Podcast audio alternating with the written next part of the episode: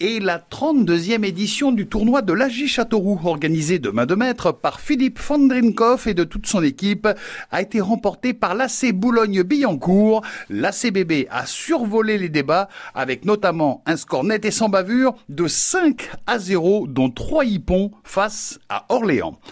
En football maintenant, National 3, les joueurs du Bourges Foot ont terminé leur saison en beauté par une écrasante victoire 5 à 0 aux dépens de Chartres. Les berruyers du Bourges Foot terminent, vous le savez, leur saison à la première place avec 57 points.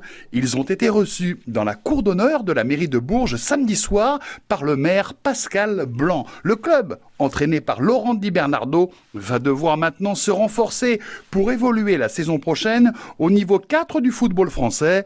En effet, de très bons joueurs comme l'international sénégalais Ibrahima Sori Keita, 26 ans, intéressent fortement des clubs de National 1, mais aussi de Ligue 2.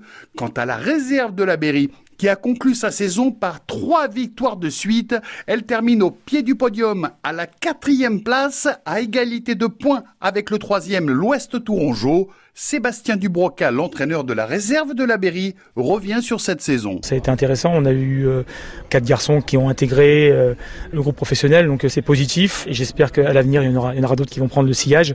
Pour le championnat de N3, c'était un bon championnat, je trouve. On a fait une première partie de saison qui était assez, riche et, constante. On a eu notre trou du mois d'avril, mais on a bien rebondi sur les trois derniers matchs avec trois victoires et sans prendre de but sur les trois derniers matchs. Ça prouve que le groupe a été consistant, a répondu aux attentes. Et puis les petits, bah, ils commencent à, à pousser un petit peu, donc c'est intéressant pour l'avenir. Autre équipe du Berry qui a fait un bon championnat, il s'agit de Vierzon qui a terminé à une belle cinquième place après son succès samedi soir 3 à 1 face à Saint-Jean-le-Blanc. Quant aux footballeurs du Bourges 18, ils se sont inclinés pour leur dernier match, 2 buts à 1 sur la pelouse d'Avoine-Chinon le deuxième. Ils terminent pour leur part à la huitième place sur 14.